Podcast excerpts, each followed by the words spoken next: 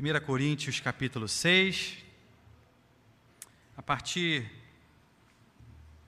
do verso 12 até o verso 20, será o texto da nossa meditação, e como você sabe, na pregação expositiva, é importante que, se possível, você mantenha aí a sua Bíblia aberta, que caminhamos no texto sagrado.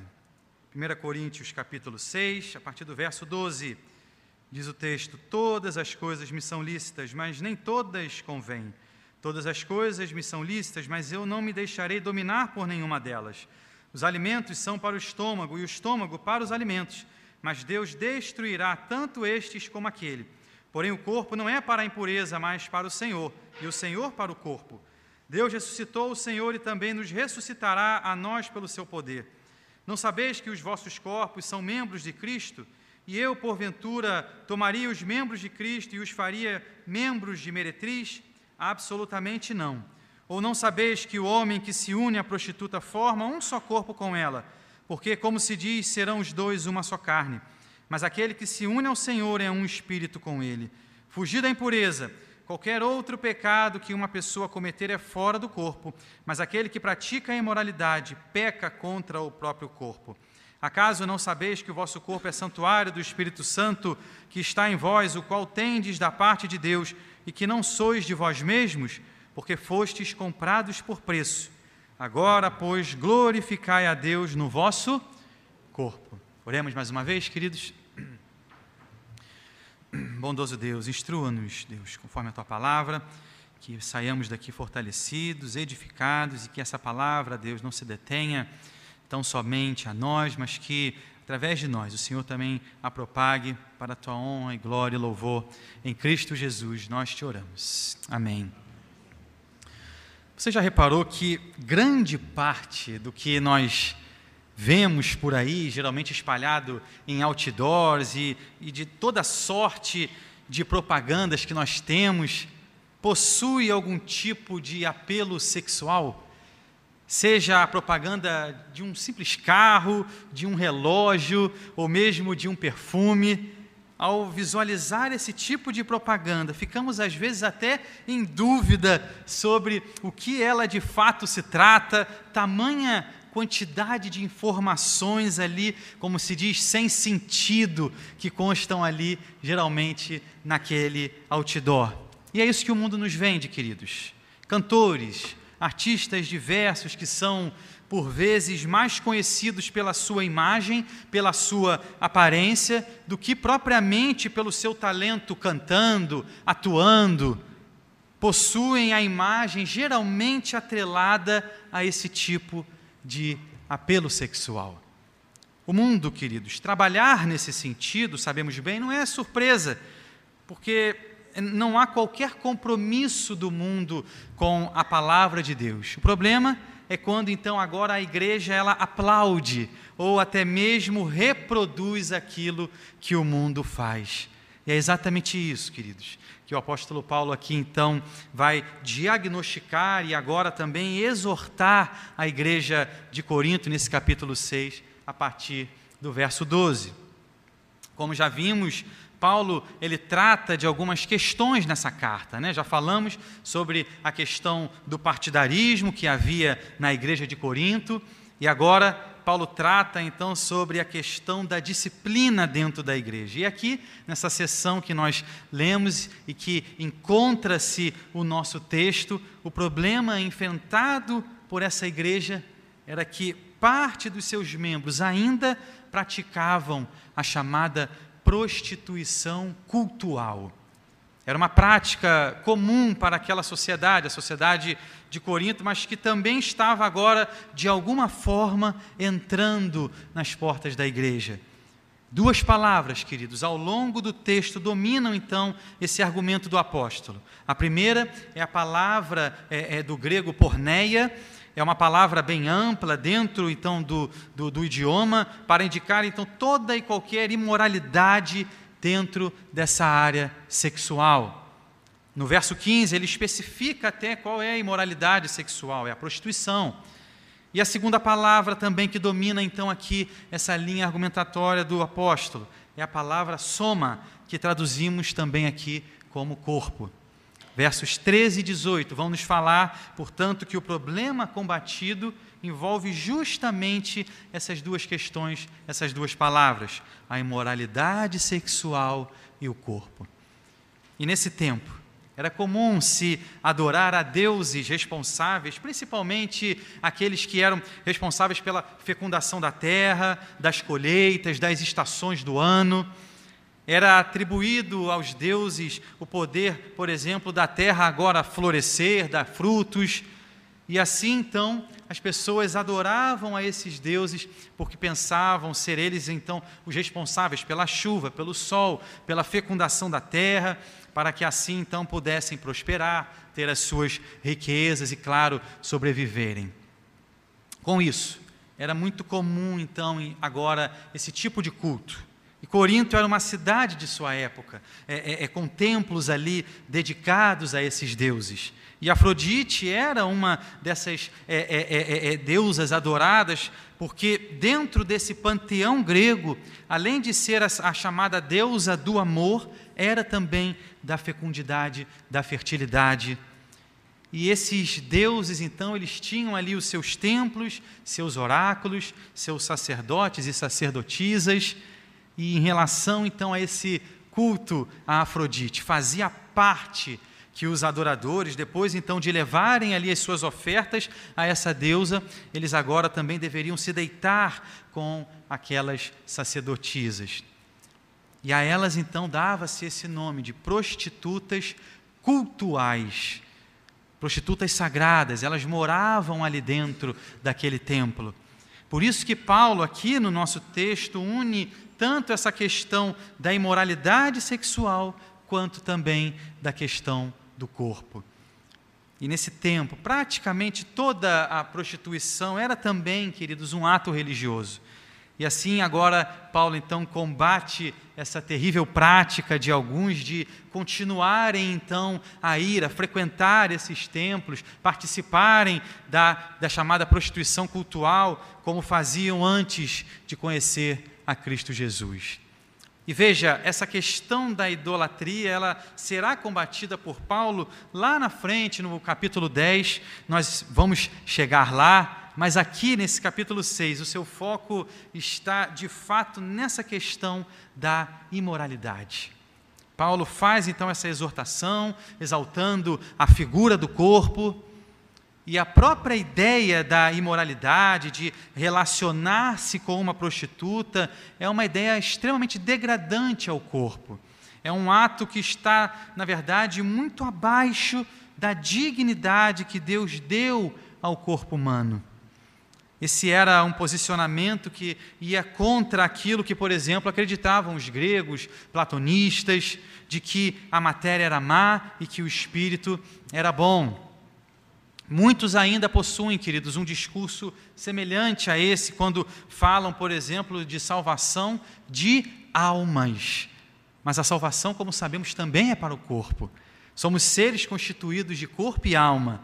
E assim, Paulo então se movimenta na contramão da sua época e combate a prostituição e qualquer é, é, é coisa que venha agora a diminuir o corpo humano dado por Deus.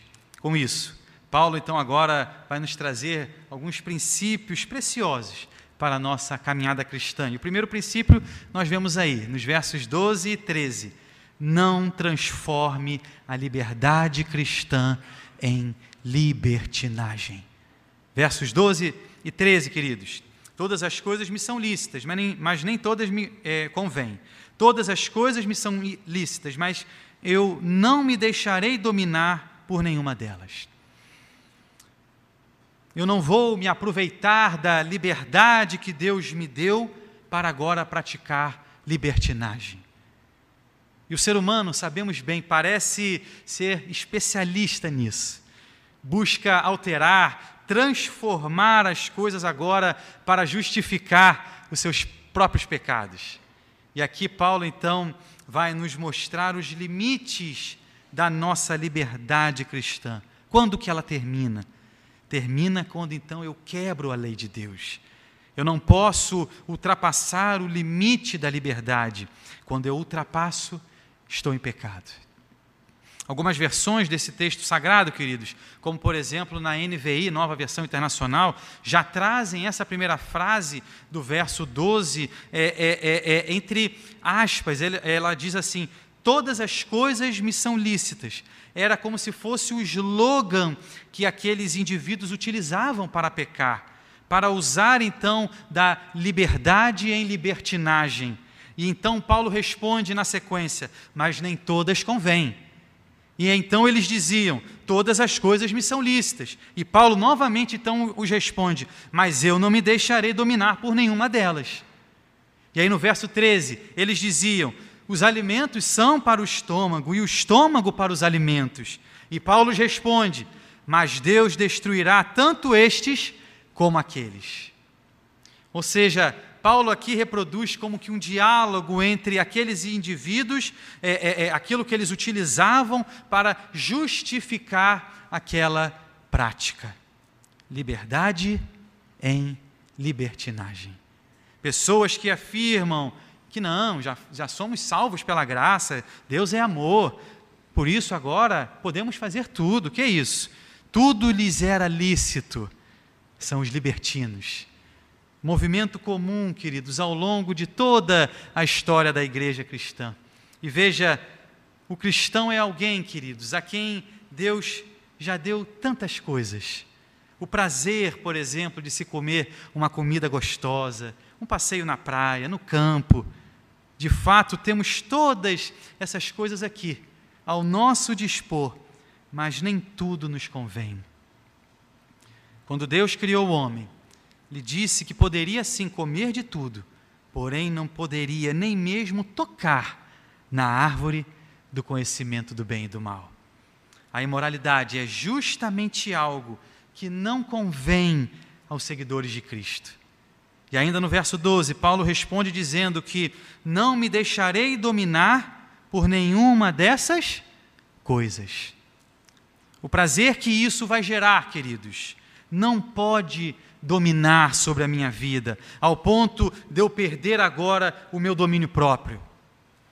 Comer é algo maravilhoso.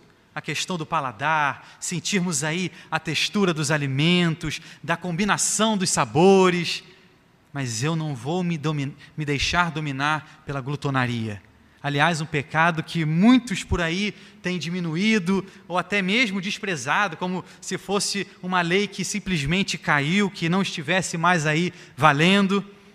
Nada pode dominar sobre mim.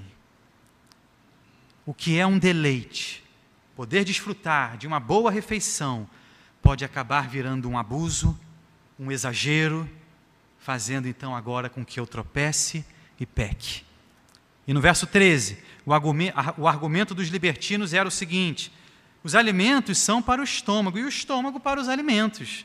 Como se estivessem dizendo, os alimentos são para o estômago da mesma forma que o corpo é para o sexo. Sexo é algo natural. Da mesma forma que o corpo precisa de alimentos, ele também precisa do sexo, diziam os libertinos. Sabemos, queridos, que o sexo ele foi feito pelo Senhor. Gênesis 1, 27, ele afirma que macho e fêmea os criou, mas aí com a queda, com aquela perda da inocência, Deus então precisou proteger a família, proteger o seu povo, e assim, sem dúvida, ele impôs certos limites ao sexo.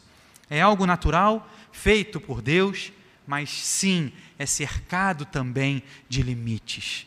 Da mesma forma, são os alimentos feitos para o estômago, mas que também precisam de certos limites para serem consumidos. O crente não pode ser colocado debaixo de qualquer poder que não seja o de Cristo Jesus. Somos livres, fomos comprados pelo Senhor e para o Senhor. E o que os libertinos não perceberam é que, na verdade, eles é que eram escravos de todas essas coisas. Nós somos livres em Cristo e não escravos. E no final do verso 13, Paulo então afirma: Porém, o corpo não é para a impureza, mas para o Senhor e o Senhor para o corpo. Isso nos mostra, então, o status que agora o apóstolo Paulo dá ao nosso corpo. Quando usamos o nosso corpo para a imoralidade, isso está muito aquém da dignidade, do propósito que Deus nos fez. E aqui, é, é, essa palavra para Senhor é, sem dúvida nenhuma, para a pessoa de Cristo. O nosso corpo é designado para Cristo e não para o pecado, para a imoralidade. Meu corpo ele está unido a Cristo. Por isso, eu não vou usá-lo para prostituição ou qualquer é, é, impureza, imoralidade sexual. E agora no verso 14, Paulo nos diz que o destino do nosso corpo é então para compartilhar da ressurreição de Cristo. Verso 14. Veja comigo, por gentileza. Deus ressuscitou o Senhor e também nos ressuscitará a nós pelo seu poder. Essa é a finalidade, queridos, do nosso corpo. É como se Paulo então estivesse dizendo: esse corpo que vocês estão profanando aí através da prostituição, um dia será ressurreto. Da mesma forma que Cristo foi ressuscitado dentre os mortos no terceiro dia, em um corpo perfeito, eterno, imortal, assim também nós seremos ressuscitados em um corpo semelhante ao do Senhor Jesus. E o terceiro argumento de Paulo vai agora dos versos 15 ao 17. Não sabeis que os vossos corpos são membros de Cristo?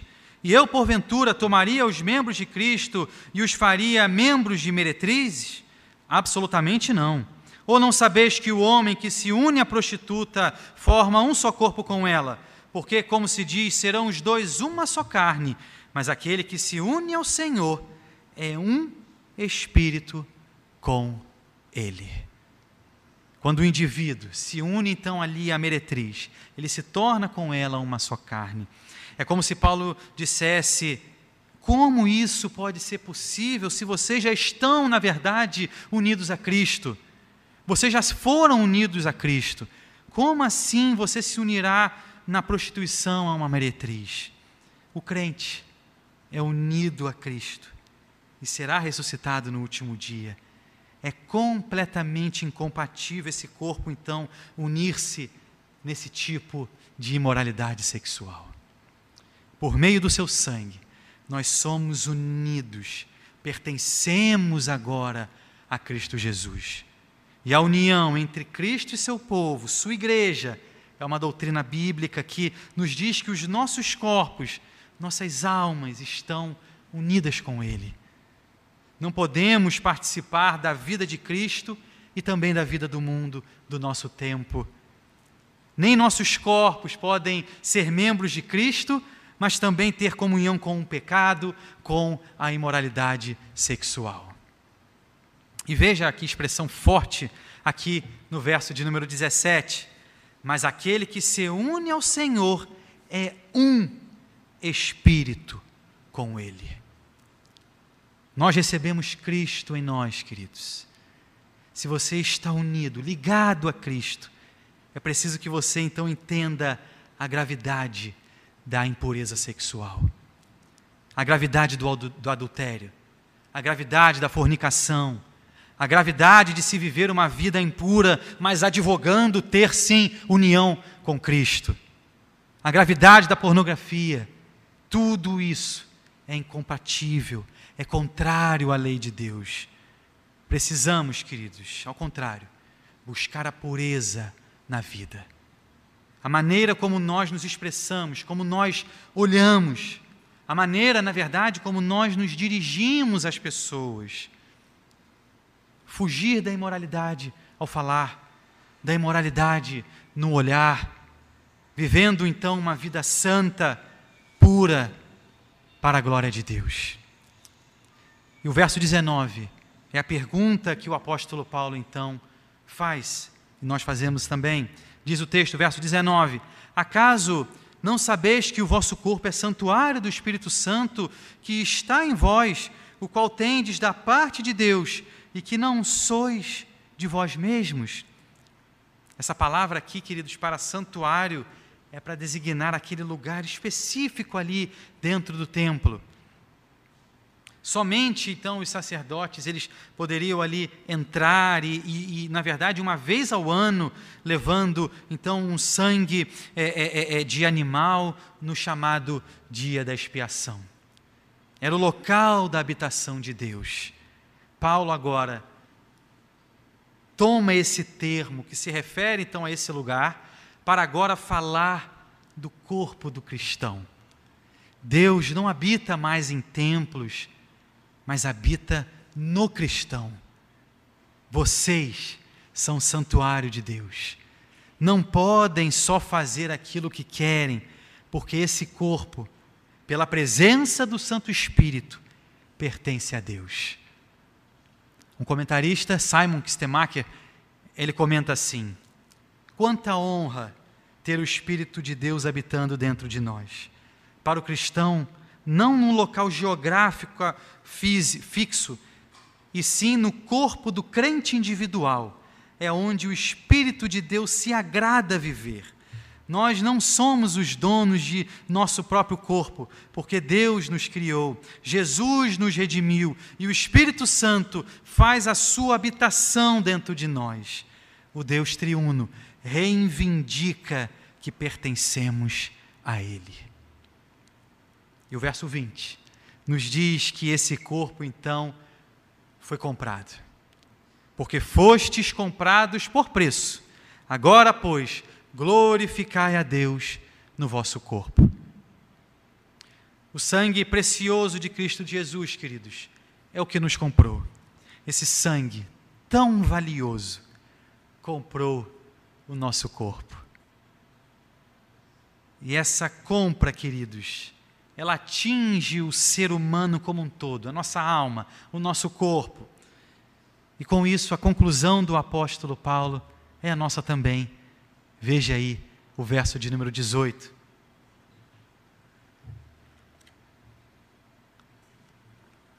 Fugir da impureza.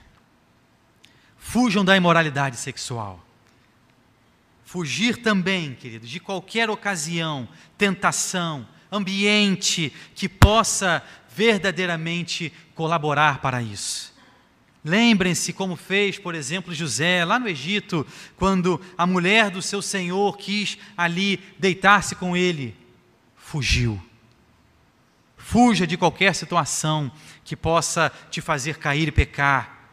E não pense que esse tipo de tentação não vem, não virá sobre sua vida. Muito cuidado. Hoje em dia, tudo está muito fácil. Aqui, na palma das nossas mãos, na distância aqui de alguns cliques, a imoralidade pode chegar-se a qualquer um de nós. Fuja disso. Fortaleça a sua fé. Mantenha com Deus intimidade. Lembre-se do preço que foi pago por sua vida, pelo seu corpo. Não permita que a sua vida seja então destruída por esse tipo de pecado. Biblicamente, principalmente falando aqui no Novo Testamento, os pecados de ordem sexual, eles são descritos aqui como extremamente danosos para a vida do crente, para o corpo do cristão. Use o seu corpo de maneira santa. Glorifique ao Senhor através do seu corpo. Fomos comprados por preço, diz o verso 20. A morte de Cristo no Calvário foi onde ele pagou o preço da nossa redenção, da nossa liberdade. Vivamos a vida cristã livres, em Cristo Jesus, fugindo do pecado, da imoralidade sexual preservando e guardando assim o templo do Espírito Santo, que é o nosso corpo. Amém, queridos? Você terá aí um minuto de oração silenciosa. E nesse tempo você vai orar ao Senhor. Colocar ao Senhor,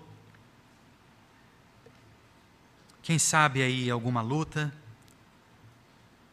Quem sabe aí alguma questão nessa área?